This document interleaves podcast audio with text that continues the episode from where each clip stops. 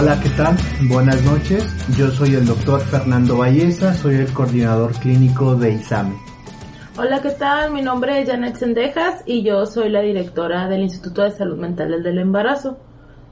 Eh, decidimos hacer esta transmisión en vivo debido a que muchas personas tienen algunas dudas acerca de eh, la contingencia que actualmente ocurre en nuestro país y en muchos países de Latinoamérica.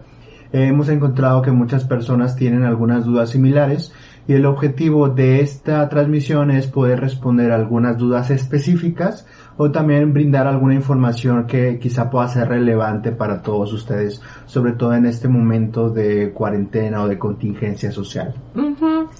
Bueno, la idea también es este dar como herramientas para poder reducir lo que es el estrés, ¿sí? Nos han llegado, como bien dice el doctor, muchísima información por parte de embarazadas que están muy estresadas, por parte de sus familias, donde pues comentan que cada día están más angustiadas, con una sensación de incertidumbre, con una sensación de pues obviamente no saben eh, qué va a suceder específicamente con los nacimientos de sus niños, eh, hasta cuándo vamos a estar encerradas o encerrados. Eh, la mayoría de ellas, pues los servicios de salud apenas van a implementar protocolos, al menos aquí en Latinoamérica. Eh, algunos apenas los están aprobando y entonces todo esto causa pues mucho estrés, ¿no? A esto tenemos que sumar que debido a las recomendaciones de salubridad o las instituciones mayores como la Organización de la Mundial de la Salud que marca y sugiere que las personas no salgan de su casa, esto ha provocado un aumento en un aumento en el estrés, un aumento en la preocupación debido que eh, uno no puede llevar su vida normal, no puede continuar con su día a día debido a estas circunstancias que, en las que estamos viviendo, ¿no? Uno de los eh, puntos importantes de salud mental desde el embarazo es poder acompañar a todas las madres embarazadas, posparto y la primera infancia, sobre todo para poder lidiar con los estresores del día a día. Y no hay un estresor mayor que esta contingencia. Así es, eh, la idea de poder afrontar esta contingencia, pues parte de tratar de normalizar lo más que se pueda nuestra vida dentro de las casas. Esta es una de las recomendaciones que se ha hecho, no solamente es algo que nosotros nos inventemos, sino es algo que se ha estudiado mucho cuando hay situaciones de desastre, cuando hay situaciones de catástrofe. Nosotros, si bien todo el mundo, pero vamos a hablar obviamente de lo que nosotros conocemos que es Latinoamérica, en especial México. Yo tengo contacto con mujeres en Estados Unidos o en, o en Honduras. Bueno, pues ellas, en general los latinos, pues lo estamos viniendo, venir apenas la, la necesidad de, de adaptarnos eh, normalmente cuando hay situaciones de catástrofe o situaciones eh, de mucha incertidumbre, pues se pone a prueba nuestra capacidad de adaptación. Y la idea es que en este sentido de normalizar, sabemos que no vamos a hacer exactamente lo que estábamos haciendo antes, pero la idea es tratar de tener eh, lo que teníamos antes adaptado a nuestras posibilidades. No sé si el doctor nos pueda dar como algunos ejemplos porque él ha leído muchísimo sobre adaptación. Claro, una de las características más importantes de los seres humanos es su sorprendente capacidad de adaptarse. Desgraciadamente esto lleva tiempo. Hay algunas cosas que nosotros tenemos que hacer para facilitar esta transición. Eh, ¿cuáles? Hay algunas personas que se les complica más el periodo de adaptación, aquellas que se sienten más inflexibles, que tienen de alguna forma resistencia a cualquier tipo de cambios, no necesariamente cambios negativos, sino solamente algún cambio, y esto retrasa el proceso adaptativo. Eh, tenemos que usar todas nuestras herramientas para poder adaptarnos con la rapidez necesaria que envuelve toda esta eh, transición en la que estamos viviendo. Sobre todo porque, como señalan algunas personas, no conocemos a ciencia cierta lo que va a suceder. Nosotros también de alguna manera nos sentimos con incertidumbre porque no tenemos un protocolo específico de, de cómo va a evolucionar estas próximas semanas razón de más para empezar a adaptarnos con las circunstancias del día a día y de la semana eh, que, que, nos encontramos. También tener un plan a mediano plazo porque muchas personas están esperando que el próximo 19 de abril termine todo, pero parece que no va a ser así, parece que esto va a ser un poco más largo de lo que se tenía previsto por la experiencia que se ha tenido en otros países a nivel mundial. Esto no lo señalo para que nos angustiemos más, sino para que estemos listos y preparados para cualquier cosa que se pueda presentar. Así es, entonces, por una parte tenemos la necesidad de adaptarnos constantemente, de informarnos, de informarnos de fuentes fiables, fidedignas, ¿sí? No, no estarnos informando, por ejemplo, de los memes o no estarnos informando de la vecina. Nosotros hoy por hoy tenemos o nos regimos por organismos internacionales como es la OMS, la OMS dicta una serie como de recomendaciones que nosotros hemos también eh, puesto en nuestra página el día de hoy para que todas las embarazadas y las mamás que ya estén por parir o por tener su cesárea pues tomen en cuenta. Eh, es importante no decidir en base al miedo, es eh, muy importante no decidir en base a la angustia, esto en teoría no debería de sobrepasar a lo que había comentado yo en un post hace un tiempo, hace algunos días, que no debe sobrepasar a los buenos tratos y a la esperanza de que podemos estar bien. Recuerden que cualquier situación por la que se atraviese un ser humano siempre tiene un inicio y un final. Y esto va a pasar. Claro, si tarde o temprano esto va a llegar a, su término. Y de alguna forma eh, lo que mencionaba Janet al inicio, el tratar de normalizar lo que está sucediendo, tiene que ver con esto, seguir de alguna manera los planes preestablecidos, obviamente adaptándolos a la nueva situación y no actuar precisamente a través del miedo, del temor o precisamente la incertidumbre. Tenemos el caso, por ejemplo, de algunas embarazadas que deseen adelantar su parto saliéndose de su, de su, de su protocolo que ellas mismas habían organizado. Muchas de estas mamás no están actuando en base a un a una lineamiento o algún plan, sino están actuando bajo el miedo y bajo la incertidumbre. Un punto importante tiene que ver con esto, cómo nosotros podemos disminuir todo el miedo, toda la angustia que ocurre eh, lo que inunda las redes sociales, basta abrir, abrir una red social o un mensaje de, de WhatsApp para encontrarnos grandes cadenas que desgraciadamente muchas mm, ah, pueden ser que estén muy bien intencionadas, pero lo que ocurre es que malinforman a la gente, atemorizan a la gente o alarman y se, las recomendaciones básicas eh, se van quedando atrás bajo este miedo intenso de las redes sociales. Sí, yo creo que es bien importante hacer varias, o sea, nosotros, o al menos a mí me queda muy claro, que esta contingencia o esta eh, cuarentena que estamos viviendo la vamos a sobrevivir y la vamos a sobrellevar lo mejor posible con nosotros mismos, con las mismas personas, a pesar de que no estamos viéndonos físicamente, a pesar de que no estamos en contacto físico, pues nosotros tenemos la capacidad de seguirnos reuniendo virtualmente. Y este acompañamiento va a ayudar a amortiguar muchísimo la incertidumbre. Pero este acompañamiento, insisto, tiene que partir no de provocar más angustia. ¿Y cómo podemos hacer esto? Uno es no viralizar cosas que no nos conste, eh, no viralizar o no pasar información que no sea eh, científica. Si nosotros como personas comunes y corrientes no somos investigadores ni científicos, apoyarnos de otras personas eh, para que nos ayuden a leer estadísticas. Muchas veces hay gente bien angustiada y bien espantada leyendo estadísticas que no entienden específicamente cómo interpretarlas. Entonces, yo invito a las embarazadas a, como había estado comentando el doctor, a tener esa capacidad de ser flexibles, ¿sí? Para podernos adaptar a tener la capacidad de escoger información, información que sea fidenigna y sobre todo a no viralizar cosas que realmente lejos de apoyar o de ayudar a los demás hacen que nos angustiemos todavía más. Exacto, porque tenemos, obviamente tenemos que tener cuidado de, la, de los dos extremos, ¿no? Las redes sociales o las nuevas tecnologías es de alguna manera un arma de dos filos. Por una parte nos llena de ideas, nos llena de angustia, nos llena, nos llena de muchas noticias, pero también es una, es, es una herramienta muy útil nos permite, por ejemplo, comunicarnos con todos ustedes, hablar con nuestras familias, guardar la cuarentena sin perder ese contacto social. Obviamente no es lo mismo, pero tenemos que encontrar este punto medio que es válido y útil para todos. De la misma forma, el, el no podemos negar eh, que la gente se informe, eso es, incluso sería peligroso. La mayoría de la gente tiene que saber lo que está ocurriendo.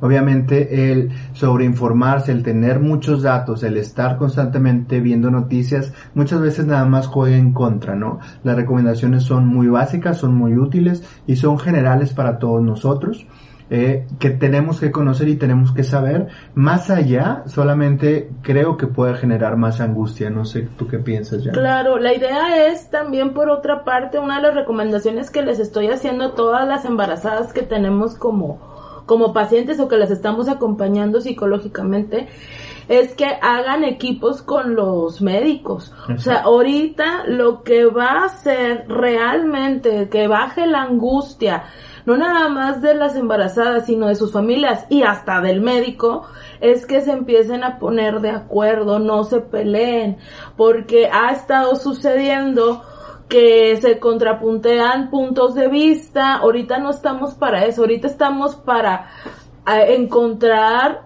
eh, acuerdos en base a la evidencia científica, estamos para ser empáticos unos con otros, hay médicos que obviamente tienen miedo y es bien razonable porque son seres humanos también, entonces nosotros también desde el otro lado como paciente, pues también tenemos que entender y también tenemos que escuchar y también llevar obviamente nuestra información, ¿no? Hay embarazadas que me han dicho, oye, mira, yo tenía mi plan de parto o yo tenía mi cesárea en tal hospital, pero pues resulta que por la contingencia, entonces están llevando a todos los pacientes de COVID-19 y pues vamos a flexibilizarnos. En otro contexto, tuviéramos como un plan y, sabemos que el planear y el organizar baja y reduce la ansiedad. Ahorita vamos a seguir haciendo lo mismo, la cosa aquí es que lo vamos a tener que flexibilizar y lo vamos a tener que repensar a lo mejor semana con semana.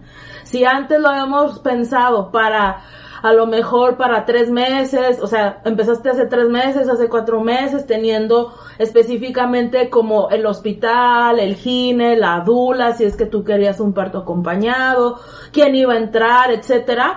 Ahorita tenemos que estar atentos a las noticias, como bien dice el doctor, pero no de una manera obsesiva, sino más bien como para ir planteando qué movimientos estratégicos podemos ir haciendo. Eh, yo también recomiendo muchísimo que las decisiones con respecto a los nacimientos sean consensuadas con los esposos. Porque luego pasa también que las embarazadas se sienten muy, pero muy estresadas de cargar ellas con toda esa responsabilidad de decir, oye, pues me voy a cambiar de hospital o me tengo que cambiar de gine o sabes qué, ahora qué voy a hacer porque la dula no va a poder entrar. Entonces, no sé qué piense el doctor si tiene alguna otra recomendación para las embarazadas y sus familias. Básicamente, eh, se tiene que hacer un trabajo en equipo, tiene que haber una información bidireccional para que todos estén enterados de si alguien tiene un médico particular o, su, ginecólogo tiene que estar informado de los protocolos que se vayan a tomar. Eh, no sabemos qué va a suceder, eh, todavía estamos como en las etapas iniciales, quizá las cosas vayan cambiando, pero si todos formalizamos un plan o alternativas a dichos planes tiene que ver con la flexibilidad de poder eh, modificar los planes a, medida que vaya surgiendo. Va a ser mucho más fácil y sobre todo que vamos a tener un plan A, un plan B, un plan C, un plan D y lo que mencionaba la licenciada Ened es bien importante. No pelear en estos momentos. Esto va a jugar en contra del bienestar de todos, porque va a acabar molesto el médico, molesto la dula, molesto la enfermera y molesta y asustada más la mamá. Por eso es bien importante estar todos en una misma línea de trabajo y el objetivo yo creo que es básico para todos, que la mayoría, la mayor parte de las personas esté bien, esté a gusto y se sienta tranquilo en este proceso. Ahora a mí también me gustaría hablar un poquito sobre lo que pasa o lo que puede pasar con las lactancias y los pospartos. Sabemos que son pospartos eh, no esperados, o sea, son situaciones que salen de, de la normalidad o de las situaciones cotidianas. Y entonces nosotros estamos dando como recomendaciones que si bien, por ejemplo, antes podía venir la abuelita a cuidar a la mamá, pero pues ahora va a estar un poco más difícil porque entonces es eh, agente a que lo puedas contaminar o etcétera con mucho tiempo, si esto ya se los recomendaba antes, pero bastante, bastante se los pedía a las embarazadas que asesoramos, que vayan escogiendo quién las va a acompañar. Ahora es doblemente pensado quién las va a acompañar. El COVID eh, es un, una situación que también yo lo veo desde otro punto de vista, en el sentido de que también podemos aprender y nos ha dado como una cachetada, vamos a ponerlo así, porque nos ha parado a todos y nos ha parado a reflexionar sobre lo importante de la vida. Y esto, con este comentario, lo que quiero llegar es que si antes se pedía el apoyo de los esposos en las cuarentenas para sus esposas, ahora va a ser algo más que elemental, va a ser de sobrevivencia, va a ser de vida. Si antes se solicitaba que los familiares apoyaran a las embarazadas, a las comidas o etcétera, ahora va a ser todavía más elemental. Buscar quien las acompañe, que no esté tan expuesto a salir, que la la idea es que no salga, obviamente, que te lleves bien con esa persona, que tú puedas pedir ayuda. Se ha trabajado, no saben con cuántas mamás porque no tienen esa como, no necesidad, sino se les hace muy difícil pedir ayuda. Eh, que no les dé pena pedir ayuda, pedir ayuda es algo de sobrevivencia y es algo que necesitamos mucho más ahorita. Entonces, buscar, insisto, quién les va a ayudar, que les caiga bien, que se puedan entender lo básico necesario que ustedes necesitan eh, para cualquier situación desde la primera semana para pararse, para comer, para bañar, para lo que sea, eso va a ser que baje o reduzca obviamente el estrés en la cuarentena, como antes, como cualquier otra cuarentena, pero también va a brindar el apoyo de estar acompañados. Sí, que eso es algo que hace mucha falta ahorita y que pues obviamente nos duele a todos, o sea, el no podernos abrazar, el no podernos dar la mano, nos sentimos raros y extraños, entonces la idea con esto es tener a un adulto, o sea, una persona que tenga un niño pequeño, que tenga dos niños pequeños, la, principal recomendación es que tiene que estar acompañado de un adulto, porque le va a ir mal si no hay otro adulto ahí. Entonces váyanlo pensando, vayan buscando, vayan platicándolo, quién es el adulto que las va a acompañar o que las va a cuidar a ustedes para la cuarentena. Bueno, la del COVID y la normal. Sí, claro, porque también tiene mucha relación con las familias eh, pequeñas, con las familias con eh, niños en la primera infancia porque literalmente todo se detuvo, las escuelas, las clases, los cursos, y eso obliga por una parte, una, de, alguna forma, buscando lo positivo en, estas, en esta gran situación, hace que las familias estén juntas, algo que no sucedía desde hace mucho tiempo, pero también hace que se desregule mucho la situación, ¿no? No hay horarios establecidos, no hay estructura, no hay un determinado orden establecido que hacía las escuelas o hacía la estructura y los horarios, y de alguna forma parte del objetivo que haya adultos encargados es que puedan reorganizar esto para normalizar. Volvemos a la parte de tratar de estar eh, lo más habituado posible en el momento más normalizado dentro de la medida de lo posible y lo que mencionaba Janet era bien importante que va a ser necesario poder solicitar ayuda cuando nos sintamos eh, mal o cuando necesitemos algo. Eh, no nos hace más débiles, sino nos hace más fuertes al estar todos unidos, al estar juntos y sobre todo si se coopera eh, entre todos, ¿no? Ajá.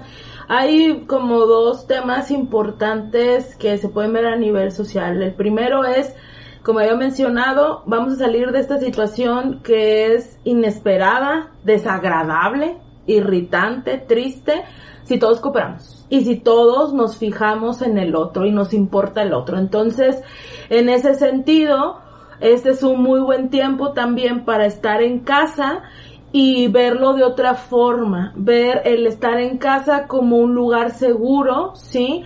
Ver el estar en casa como un lugar para reconectar nuevamente. Si antes los papás o las mamás por el trabajo no podían estar casi con sus hijos, ahorita es momento, o sea, esta es la parte, pues dentro de lo que cabe amable de la cuarentena eh, tener la, la capacidad ahorita de tener tiempo con los seres queridos, ¿no? La otra vez hablaba con una mamá que está en posparto y me decía, mira, en esta cuarentena yo tuve la, la fortuna de ver cómo mi niño empezó a, a caminar, ¿no? Cosa que no pude experimentar con mi otra niña. ¿Por qué? Pues porque me la pasaba en el trabajo. Entonces, esas como pequeñas, eh, de alguna u otra forma, experiencias que son positivas, yo sí los invito bastante a las embarazadas y a todos los que nos estén viendo a rescatarlas, porque de eso nos vamos a estar afianzando todos los días para no ver esto como una manera tan catastrófica y tan mala en esta situación que estamos viviendo.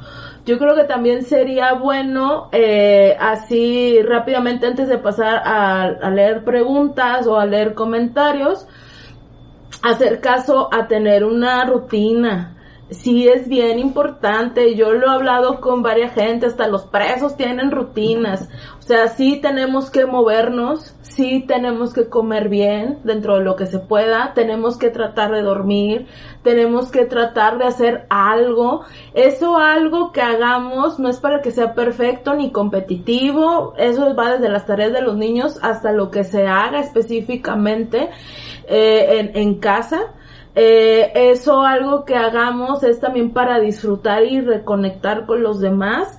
Si nosotros estamos en casa como embarazadas o como mamás, les encargo mucho si van a estar en pijama, cambiarse las pijamas todos los días, lavar la ropa, peinarse, a lo mejor no se van a maquillar todos los días, pero insisto, o sea, que no haya un descuido, porque si hay un descuido personal, pues luego cuando termine esto vamos a batallar muchísimo y nos vamos a desestructurar y desorganizar mentalmente. Entonces eso ayuda a la embarazada, al bebé que van a ser también. Sabemos que los bebés en tiempos normales, comunes y corrientes, pues los exponemos un poquito con otros bebés, eh, hablamos con más mamás, nos se juntan en los círculos de lactancia y todo esto. Esto yo invito a que no se pierda y que se siga haciendo, aunque sea de manera virtual, porque da una sensación de normalidad dentro de lo que se pueda y no se pierde el que ese niño, a pesar de que nazca en una contingencia, pues tratar de que tenga todo lo que debería de tener, ¿sí? Y eso me refiero a estimulación, me refiero a obviamente a afecto, me refiero a obviamente a revisar si está bien o no está bien, me refiero a conexión esto que menciona Janet es bien importante porque si bien es saludable para las mamás, para los bebés, para los niños pequeños, estas recomendaciones en general nos ayudan a todos nosotros. Muchas personas están en sus hogares eh, guardando la cuarentena. Muchos otros no podemos permanecer en la casa por nuestros tipos de trabajos o por necesidad, valga. Eh, pero estos eh, lineamientos son lineamientos tan básicos que son benéficos para todos. Lo que mencionaba Janet de las de las pijamas es importante porque te pone en una posición diferente de que no estás eh, guardando reposo, es tu día, tu, es tu nueva forma de vida y conviene mucho, por ejemplo, vestirse o no mantenerse en pijamas todo el tiempo o nada más vestirse de arriba hacia abajo, sino prepararse para un día como lo haríamos normalmente. Otras recomendaciones que son súper básicas pero que se ha visto a través del tiempo y a través de muchos estudios que ayuda y que es muy benéfico para nosotros tiene que ver con los horarios. Horarios para dormir bien, para regular los ciclos de sueño, tener horarios fijos para dormir, horarios fijos para despertar y para la alimentación. No es raro las personas que están abusando de los alimentos o bien eh, malpasándose, dejando de comer, y tiene que ver con una estructura de los horarios de del alimento y del sueño. Puede parecer algo básico, pero es increíble que siguiendo ciertos lineamientos no solamente nos, cuidamos físicamente, sino también nos cuidamos emocionalmente. Horarios para actividades de nosotros, actividades para los hijos. Como mencionaba Janet, no necesariamente tiene que ser algo productivo de trabajo, sino algo que podamos disfrutar obviamente en ciertos horarios, no vamos a ver televisión todo el día porque pues eso también es perjudicial a largo plazo. Eh, aquí nos hacen una pregunta. Mariana Nicho menciona, dice, buenas noches, soy gestante ya de 22 semanas y de por sí sufrí ansiedad. Esto del coronavirus hace que aumente, creo, mi ansiedad y esto me genera dolor de cabeza y dolor de vientre. ¿Alguna ayuda, por favor? No duermo bien por ambas cosas, creo. Yo tengo ya una niña de 7 años que me pide el 100 eh, que esté yo con ella y yo a veces ya no puedo. ¿Cómo puedo controlar mi ansiedad y aliviar mi dolor de cabeza y rendir mejor? Gracias. Bueno, eh, hay, que puntuar bien importante cómo se encontraban los niveles de ansiedad previamente. Eh, si bien, como mencionábamos hace un momento, esta contingencia da pie a que la familia pueda convivir o puedan estar juntos, también es una realidad que para muchas personas es muy estresante. O si tenía niveles de ansiedad elevados antes, esto puede hacer que se incremente más la preocupación, la angustia, la incertidumbre que hablábamos en un inicio. Eh, las recomendaciones básicas que podríamos hacer tiene que ver con los niveles de ansiedad. Si son niveles controlables, algunas recomendaciones como lo mencionábamos hace un momento, seguir cierta estructura, tratar de normalizar y regular, regular los horarios, mantener actividades recreativas puede ser eh, de utilidad, actividades eh, sociales, aunque sea a través de, de internet o a través de grupos, también puede ayudar pero si los niveles sobrepasan ciertos límites, quizás se requiera algún apoyo profesional o un seguimiento específico para dictar pautas necesarias para cada persona. Obviamente, las recomendaciones generales sirven para todo el mundo. Nosotros, por ejemplo, en, a todos nuestros pacientes recomendamos algunas técnicas de relajación y meditación, como lo es el mindfulness o como lo, lo es una técnica que nos gusta mucho, que es la relajación muscular progresiva, que hay muchos videos en internet, los pueden encontrar fácilmente, que ayudan mucho a regular la, eh, la fisiología y a disminuir la ansiedad. El repito los nombres, si no lo notaron, es eh, mindfulness o terapia eh, relajación muscular progresiva. De Jacobson. De Jacobson. Pero obviamente tiene que ver con los niveles de ansiedad. Si los niveles de ansiedad se disparan o son muy elevados, quizá estos medios no van a ser suficientes para regular la ansiedad y necesitamos algún apoyo profesional adecuado. Yo creo que es importante, eh, o la gente que nos está viendo va a decir, bueno, ¿y cuáles son esos niveles, verdad? Van a decir, bueno, ¿cuándo ya tengo que ir a buscar a alguien? Eh, lo importante que hay que tomar en cuenta es, uno, si no estás logrando conciliar el sueño, ¿sí? El que una persona no descanse y sea un sueño reparador es garrafal para la salud mental y física también. Entonces, si estamos, si tenemos eh, tiempo mínimo, pues yo diría 15 días, ¿no? De estar sin dormir bien, o sea, que te duermes y te despiertas y sientes como que no dormiste, o te estás levantando en el sueño, o eh, que estás durmiendo de más, bueno, ese es un punto que hay que considerar. El segundo punto es que estás comiendo muchísimo y eso no implica que, bueno, estoy doceosa y estoy picando, no, no, me refiero a que realmente estés comiendo muchísimo, que te llevamos 15 días de cuarentena y ya subiste a lo mejor dos o tres kilos. O que estés bajando de peso, que no tengas apetito o deseo de comer, que estés irritable todo el tiempo, te estés peleando con medio mundo, todo el mundo te cae mal, hasta el aire que respiras te cae mal. Y, algo importante que este afecto, por ejemplo, que alguien esté irritable o ansioso, sea sostenido, o sea, no vale que me enoje en la mañana un ratito y ya por eso estoy ansiosa, no el, el, el, afecto tiene que ser sostenido a través del tiempo, no un día, no unas horas, sino constantemente a través de varios días. Dos semanas es un buen eh, promedio. Nosotros tenemos ciertos tiempos para decidir si alguien tiene ya se sobrepasaron estos límites de ansiedad. Pero algo que nos ayuda mucho y nos funciona mucho para delimitar si alguien está bien o necesita algo más es la alteración en la funcionalidad. Si alguien no puede hacer su día a día, si alguien no puede trabajar, si alguien no puede estudiar, si alguien no puede hacer el quehacer de la casa porque está muy angustiada. Atender a los niños. Atender a los niños o atenderse personalmente. Eh, consideramos que ya su funcionalidad se está alterando y es una de las pautas más importantes para decidir si necesita apoyo. Ajá. La, realmente los invitamos a reflexionar eh, cuánto es el nivel de ansiedad que pudiesen tener ustedes. Por ahí podemos pasar una herramienta en la página que es como un termómetro, ¿sí? Y eh, la idea es como decir, bueno, hasta dónde yo tengo ansiedad, hasta dónde la puedo manejar esa ansiedad con las herramientas básicas o necesito ya la ayuda de un profesional.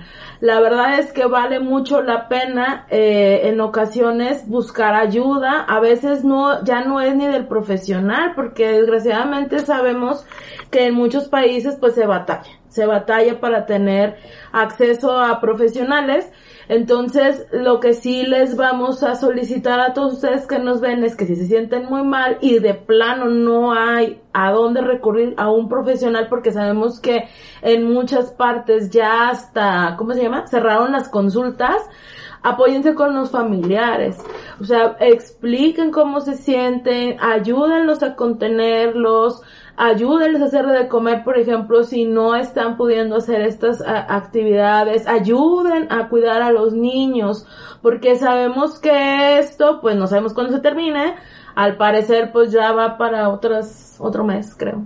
Entonces, eh, pues sí es importante ayudarnos entre todos en la medida en la que se pueda. Oye, pues si es mi comadre, no puedo ir hasta allá, pero estoy al pendiente con ella por WhatsApp, en vez de estar viendo, chismeando la, la novela, pues oye, ¿cómo estás? Me conecto con videollamada, estoy al pendiente con el esposo.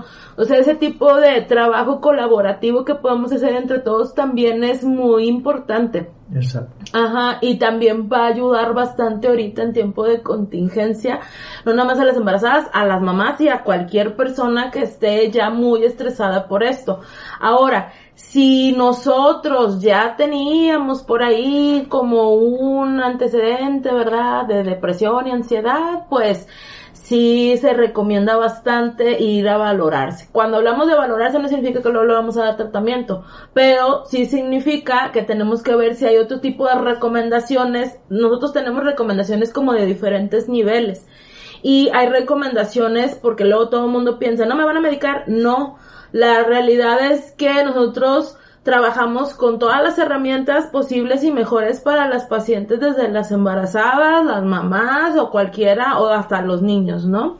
Y la, la, lo ideal es buscar ayuda, que no dé vergüenza, ser flexibles para podernos adaptar, estructurarnos, ahí van las recomendaciones básicas.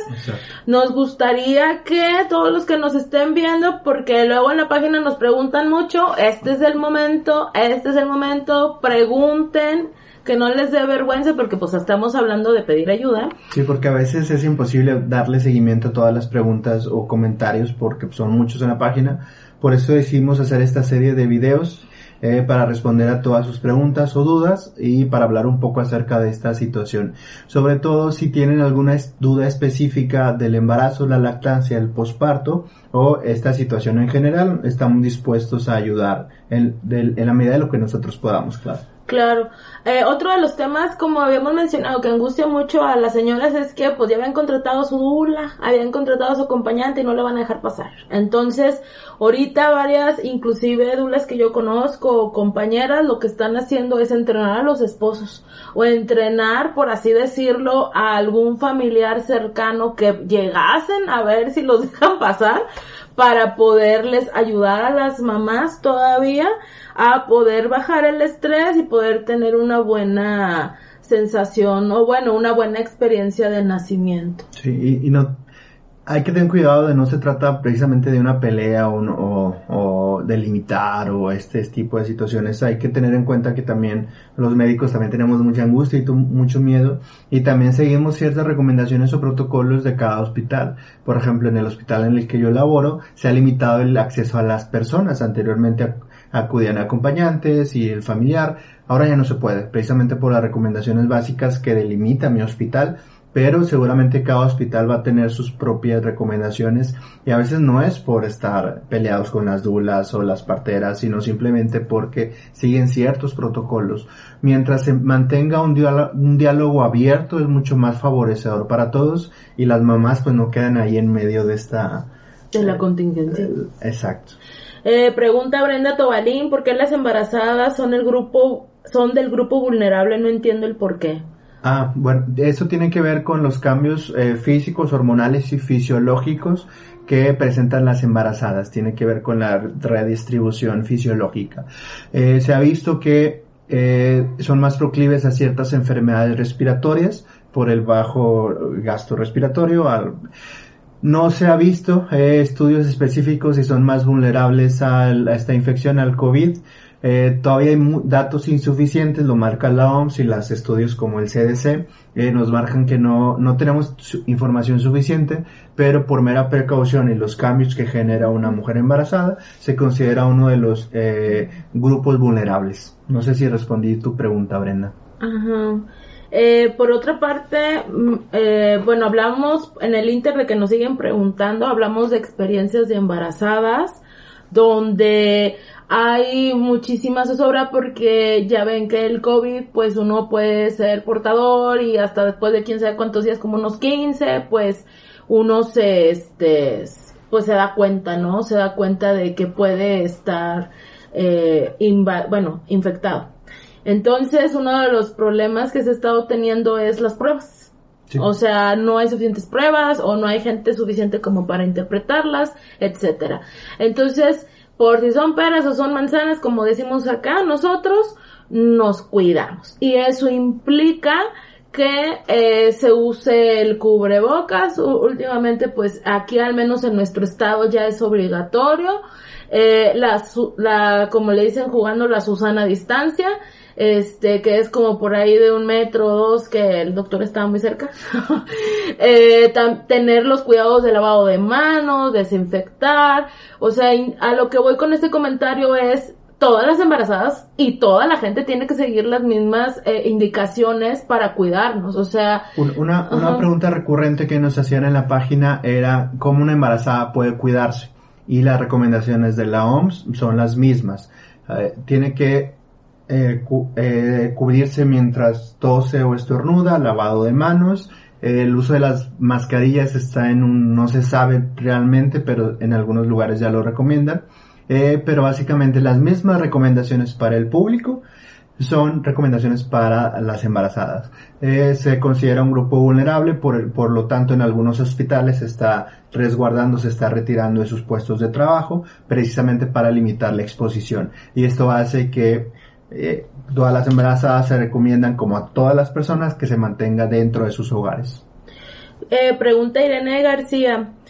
Eh, actualmente están programando cesáreas por la situación de contingencia. ¿Es más seguro que un parto? ¿Cuál es la opinión al respecto? Bueno, también la OMS marca que no se debe adelantar eh, cesáreas o eh, no se debe decidir por la infección como tal, por esta infección. Si es decisión de cesárea, tiene que tener una causa específica eh, para que se programe una cesárea. La OMS recomienda que el parto sea natural, que sea no instrumentado, como lo ha, recomendado siempre, y que no sea cesárea. Y que si se hace cesárea, tiene que ser una causa específica que eh, justifique la cesárea. Así que la recomendación es que no, que al menos lo, lo que marca la OMS es que lo que marca la OMS es que sean partos la mayoría de, los nacimientos. sí, o sea, que se mantenga la buena calidad, atención para las embarazadas. Esto incluye lactancia también, esto incluye el, el protocolo de manejo para posparto.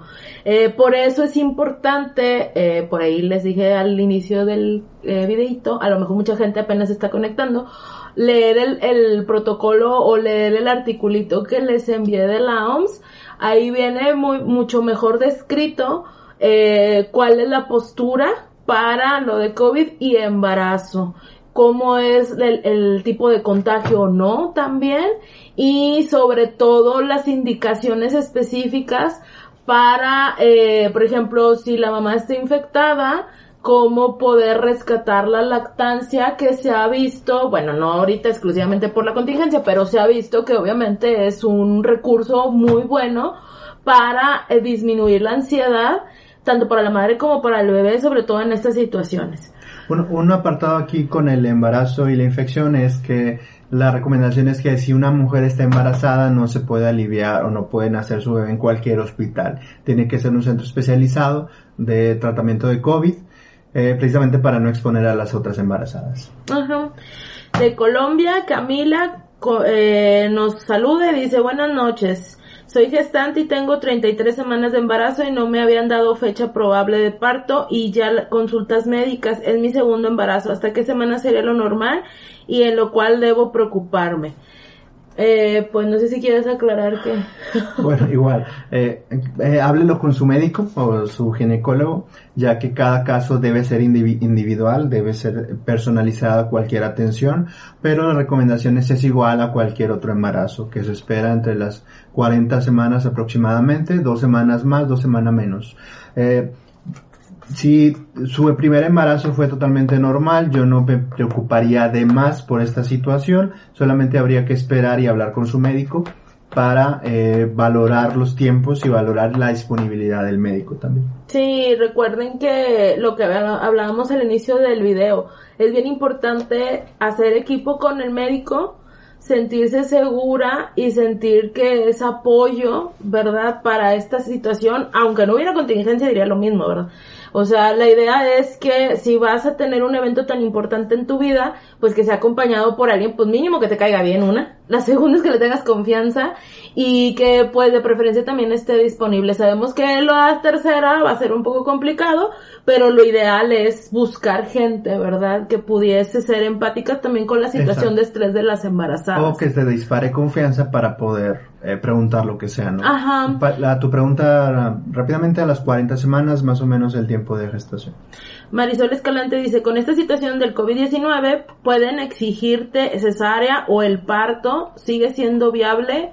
¿Quién te, eh, no entendí muy bien la pregunta, ¿quién te puede exigir la cesárea o el parto? Creo que entiendo que si por esta situación se tiene, se puede exigir la cesárea o que si el parto sigue siendo viable. Ah, eh, pues no, o sea, nadie puede exigirte eh, una forma de nacer o, tu hijo no, tiene, a menos que exista una urgencia o una necesidad de, provocar la cesárea. No es como se pueda realizar presión por parte de alguien para provocar la cesárea. Incluso cualquier procedimiento tiene que ser consensuado, tienen que estar de acuerdo ambos, a menos, como les menciono, que ocurra algo importante o algo de urgencia. Si no es así, si todo marcha normalmente, eh, se debería dar prioridad al parto no instrumentado.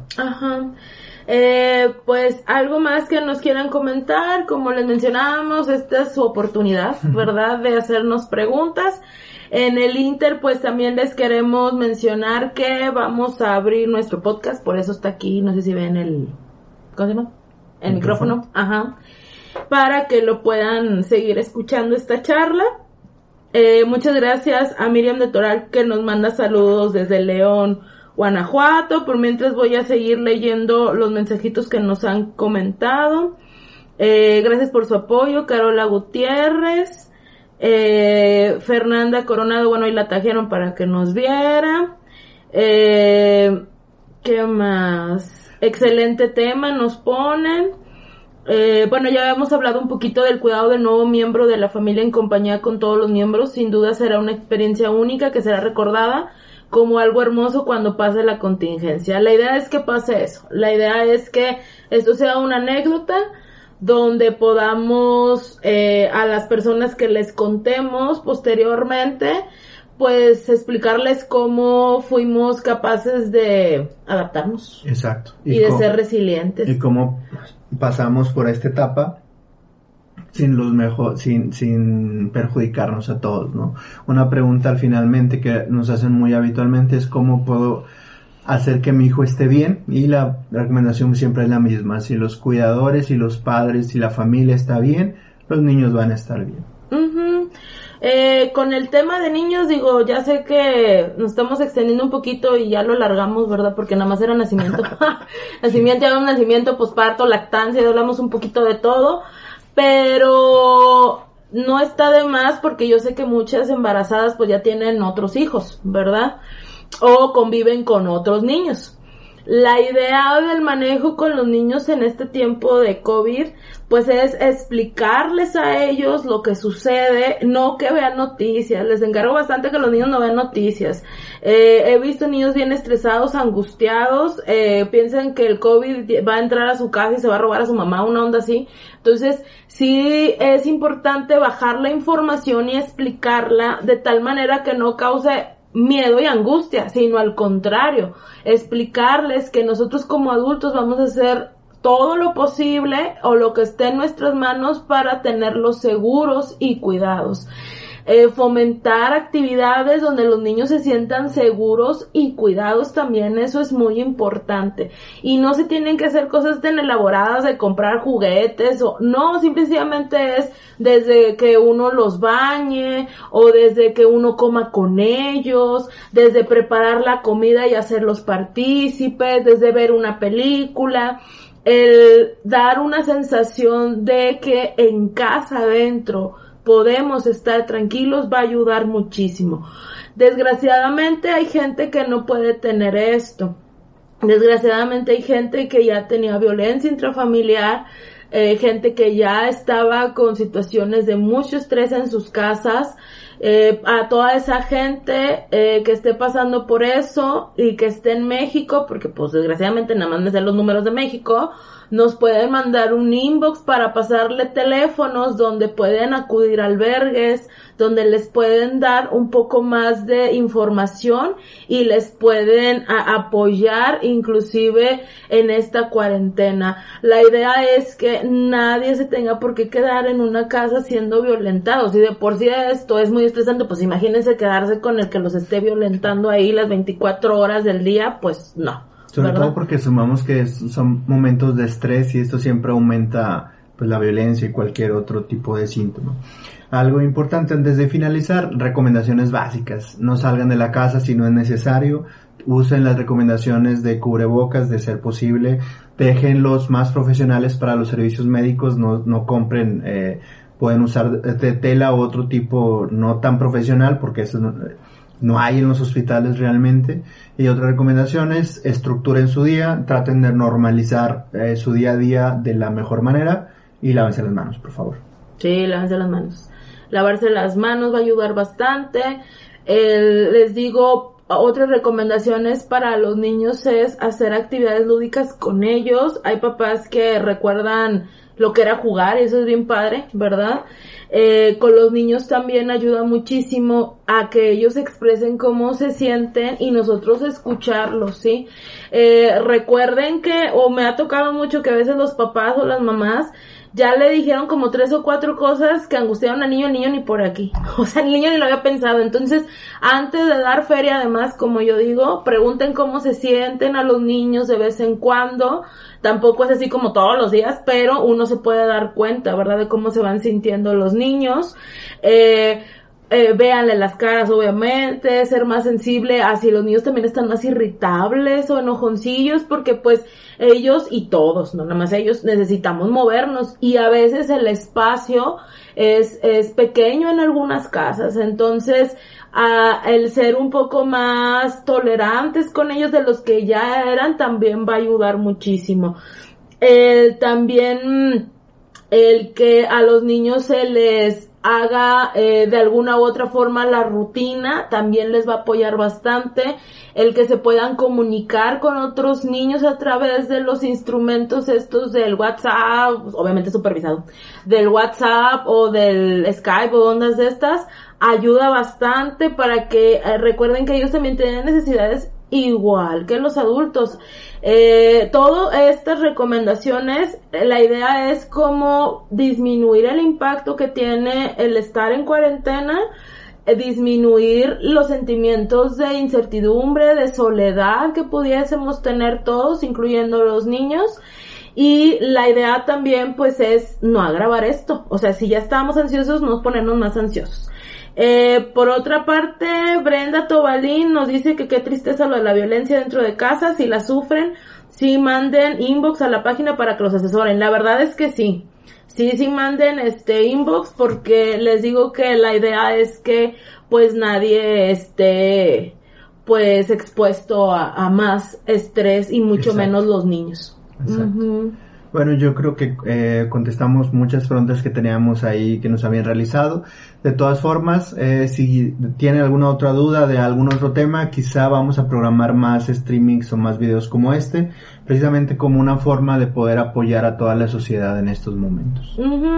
Los invitamos a escuchar nuestro podcast que no sé cuándo va a salir, pero lo vamos a estar ahí anunciando en la en la página y lo que también les queremos anunciar es que vamos a preparar un curso para reducir la ansiedad y ese curso va a ser gratuito. Vamos a hacer un curso para las personas en general, o sea, para la comunidad en general, y otro para que los profesionales de la salud tengan herramientas básicas para poder contener a los pacientes, por ejemplo, en los hospitales Sí, la idea es que pues podamos con esto contribuir a reducir la ansiedad y la incertidumbre porque ahorita es tiempo de todos como ir haciendo, no puedo decir mano cadena porque está prohibido, pero sí ir poniendo nuestro granito de arena para poder hacer frente al COVID. Así es. Pues muchas gracias por acompañarnos en esta transmisión y en esta noche. Esperamos que la transmisión les haya sido de utilidad. De todas formas se va a quedar grabada en la página por si lo desean compartir y cualquier duda pues estamos a sus órdenes.